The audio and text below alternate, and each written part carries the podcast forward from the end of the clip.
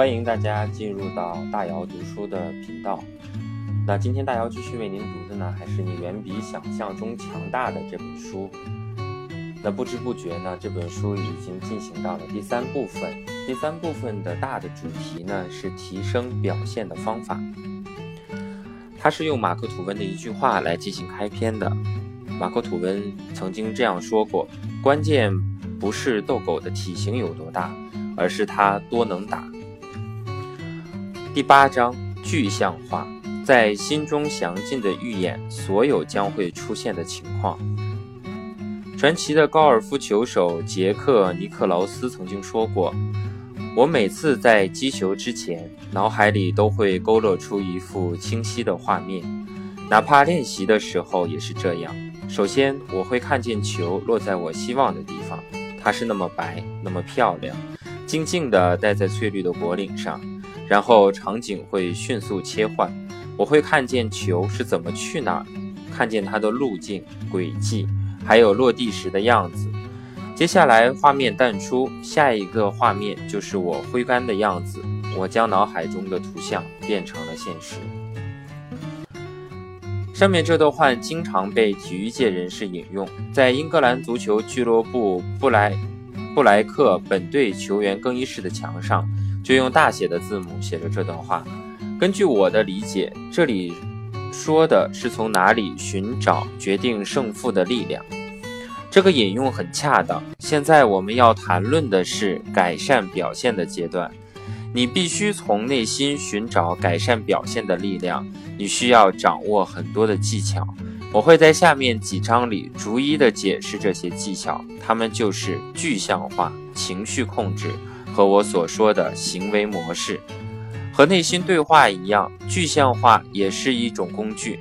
早在二十世纪六十年代，美国运动心理学家就开始有意识地运用具象化了。参加北京奥运会的时候，挪威体委派出了四名心智训练师，这绝不是个巧合。但在商界，人们还没有意识到具象化的好处。正如它的概念所描述的，具象化意味着你可以想象某个东西。这可不是简单的想一想，而是在脑海里呈现出图像或影片。具象化的过程有点像冥想，不但需要想象力，而且需要精神高度集中。不是所有人都能做到这一点。比赛开始前，高山滑雪选手会站在山顶上，想象自己下坡时要走的路线。你可能从电视上看到过，他们会闭上眼睛，摆出预备的姿势，身上做出一些小动作，看上去精神高度集中。他们在想象自己要走的具体路线，还有如何应对途中的种种障碍。有些人会用上内置镜头。从主视角度观察自己的路线，另一些人则会站在客观的角度观察，就像电视观众看到的一样。另一些人，另一些高山滑雪选手会想象出最佳路径、最佳弯道，还有怎么滑出这样的路线。如果他们拥有外部镜头，他们还能从远处观察自己可以怎么急转弯。在跆拳道、击剑、拳击或越野滑雪这些需要技巧性的运动中，运动员还可以想象自己是如何运用这些技巧的。这些运动员的共同点是，他们总在想象自己要如何做出某个动作。高山滑雪选手会想象最佳路线，越野滑雪选手则会想象最佳路线。实际上，可以通过具象化的方法来进行高效的训练。瑞典有研究显示，这么做的效果非常的神奇。研究人员观察了两组水平相同的运动员，一组做普通训练，另一组做想象训练。后来，这两组运动员的表现同样出色。奥顿·米斯卡博士在《找到你的内在力量》一书中提到了类似的研究。研究人员请测试者把球投进篮筐里，然后计分。随后，他们被分成三组：第一组不练习投进投球；第二组每天都练习投篮；第三组不练习投篮。但是要想象自己把球投进了篮筐里。三个月后，不练习的人得分没有提高，每天练习的人得分提高了百分之三十六。想象自己投篮的人得分是百分提高了百分之十八。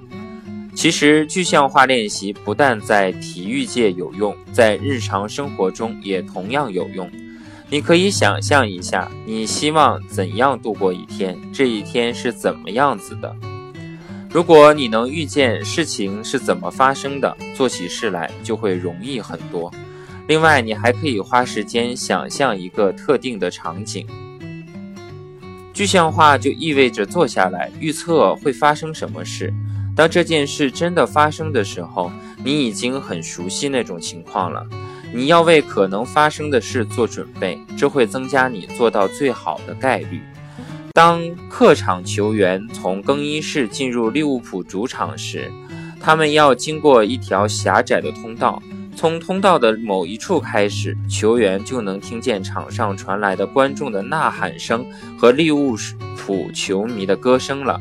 就在这个地方，利物浦传奇主教练比尔·香克利钉上了一个标志，上面写着：“这里是安菲尔德。”早在二十世纪六十年代，香克利就很关注足球队的心智训练。他因为能从心理上战胜对手而闻名遐迩。正是他提出了让利物浦队员穿上红色球衣，认为他认为红色能从心理上压倒对手。这在摔跤领域被证明很有效果。当然，钉上这个标志也有相同的目的，这是为了提醒客场球员，他们要进行的不是一场普通的比赛，他们将在著名的安菲尔德球场上比赛，对手是著名的利物浦队。这会让对手在比赛前想到很多恐怖的场景。二零一一年。北欧世界滑雪锦标赛开始前，我告诉挪威男子滑雪队队员，抵达霍尔门科伦体育场时，你不会因为这是一场世界级的大赛，有十万人观看就心跳过速。那个时候，你应该已经想象过无数次当时的情景，几乎能将其视为一个普通的训练日了。我尽了最大的努力，让他们熟练运用具象化这个工具。比赛前几周，他们一直住在索里亚莫里亚酒店。我去那里和他们会合，让他们在自己的房间里躺下。闹钟响起的时候，我问他们：“今天是十五公里的经典赛程，你们想有怎么样的感觉？”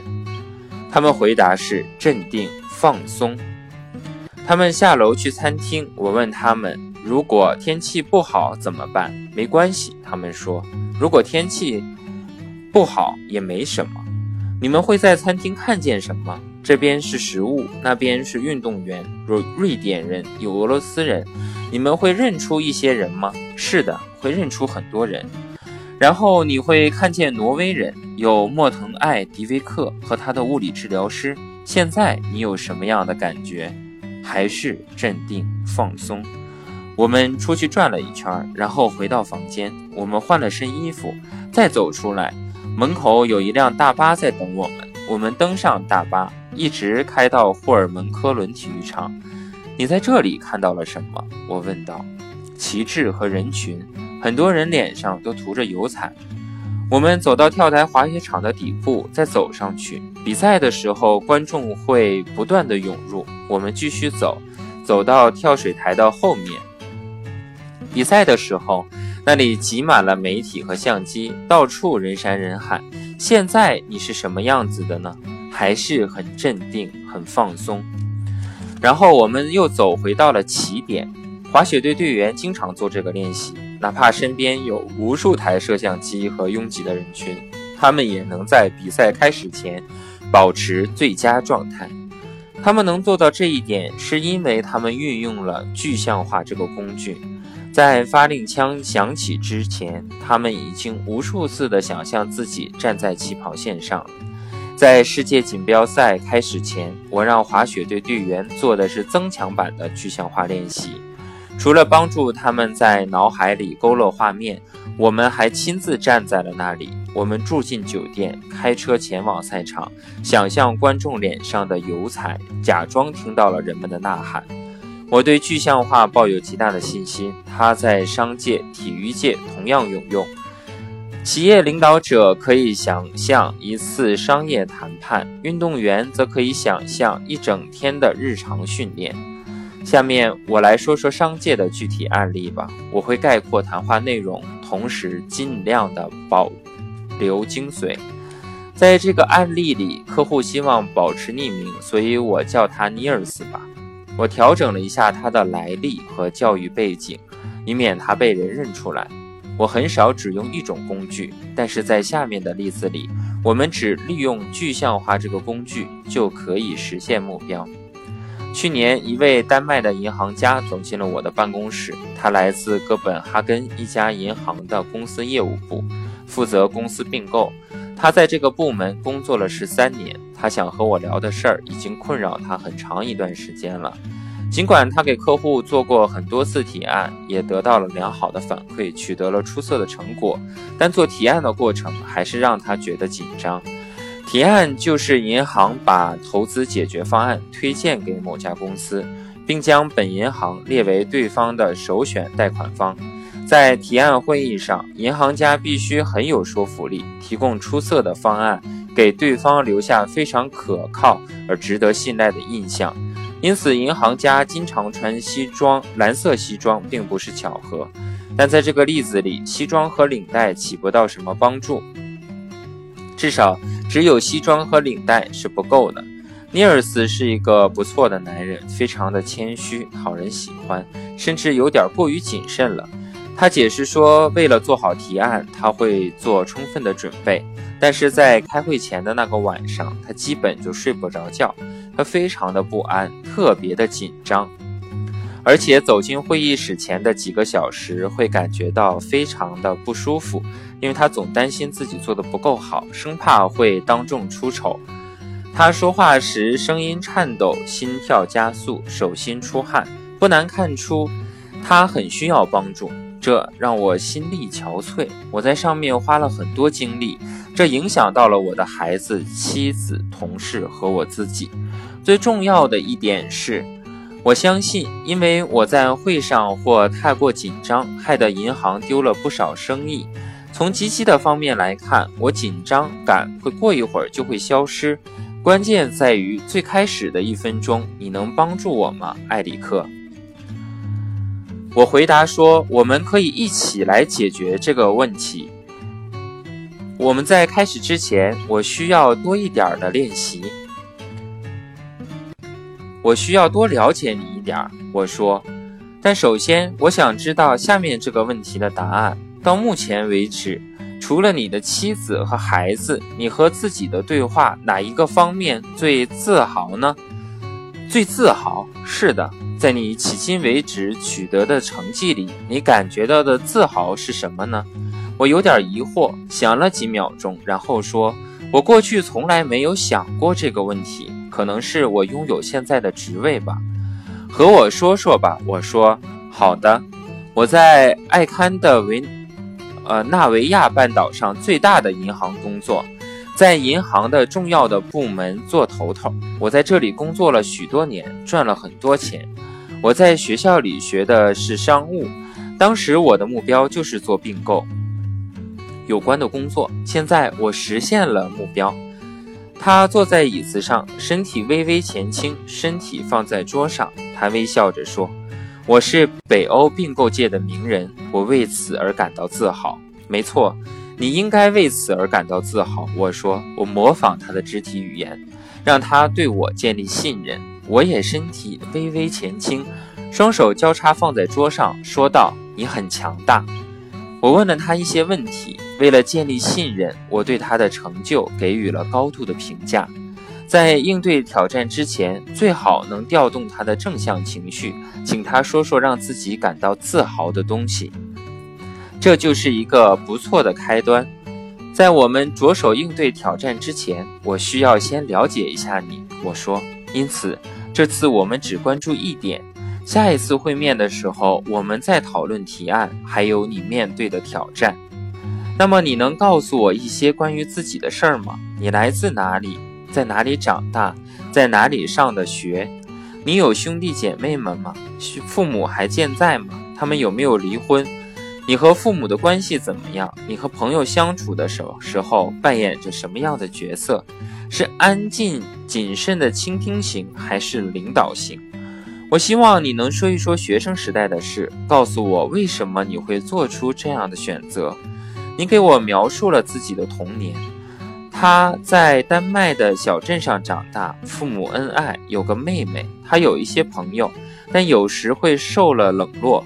他在美国获得了学士和硕士学位，在大学里玩过一阵橄榄球。不过他不是典型的运动员，比赛时常常坐在替补席上。你是一个什么样的人，尼尔斯？你会怎么描述自己的个性？如果我打电话给你妈妈，问她你是一个什么样的人，她会怎么说？他犹豫了一阵儿，然后说。自己是一个雄心勃勃、目标导向、勤奋工作、关注细节、善良内向的人。你梦想中美好的一天是什么样的呢？在这一天里，你会做什么事儿吗？他回答说：“我早上会和孩子玩上几个小时，然后去锻炼。接下来，他会找一家咖啡馆喝一份双份的浓缩咖啡，一边看当天的报纸。晚上，他会去镇上最好的餐厅吃饭。”但他补充说，因为工作任务繁重，他很少能有这么完美的一天。每天早上七点他就进办公室了，很少能在九点之前回家。那你的价值观是什么呢，尼尔斯？我的价值观？你的意思是什么？我的意思是，如果刨去了生活中的琐事和日常生活，全面审视自己的人生，你觉得最重要的东西是什么呢？你有什么样的行为准则，什么样的处事框架？经过一番讨论，他得出了结论：健康、爱情、孩子、家人、朋友、信任、个人发展、分享，就是他的价值观。他所说的信任的意思是他希望在所有的情况下都被视为可靠、诚实而有道德的人。他希望别人信任自己，同时变得更加自信。不断成长对他来说也很重要。他总想着多学点东西，向自己发起挑战，获得更多的知识，成为更优秀的人。也希望自己永远充满求知欲，除了把自己的东西送给需要他们的人，奉献自己与人分享是他这辈子最看重的一件事儿。这让他的生活有了意义。在哪个阶段，你觉得自己到达了人生的巅峰？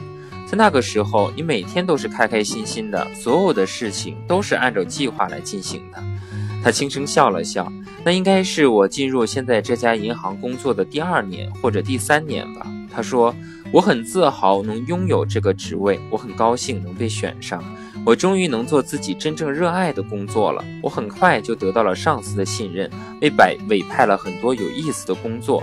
我爱上了我现在的妻子，还学到了很多的东西。”我身体状态很棒，也有时间锻炼。是啊，那是一段非常美好的时光。你在按自己的价值观生活。我说，对你有梦想吗，尼尔斯？尼尔斯看了看我，是的，我有一个梦想。他说，和你聊了这么久，我越来越清楚，我有一个梦想。我梦想要快乐的生活，快乐的做自己，成为更体贴的丈夫，更慈爱的父亲。按照自己的价值观生活，做提案的时候更得心应手。他靠着椅背，呼吸沉重。你的意思是？我的意思是，我想变得更快乐。没错，我很富有，有身份，有地位，但我总缺了点什么。我觉得是自尊。我希望自己能有安全感，不那么在意别人对我的看法。我希望自己可以放松一点，好吧，偶尔放松一下，其实没有什么大不了的。生活是很艰难的，提案只是突出了这一点。在接下来的四次会面里，我们开始应对具体的挑战，帮助他镇定、自信、充满安全感地参加提案会议。我和他一起去了丹麦，我们谈到了如何全面地审视人生，还谈到了死亡、人生观、价值观和人的需求。我拿他自己的价值观提醒他。提案并不是人生中最重要的事儿。我告诉他，人们在很多情况下只会注意自己。其实会上没有几个人会注意他。有些客户告诉我，他们不愿意去健身房，是因为害怕别人对自己指指点点。他们穿错了衣服，锻炼方法不对，或是太胖。我向他们保证，研究表明，健身房里的大多数人更关心自己的外表。好，今天就是大姚读书的上半部分的内容。那在明天呢，我会给大家分享这一章的其他的内容。非常感谢大家的收听，谢谢。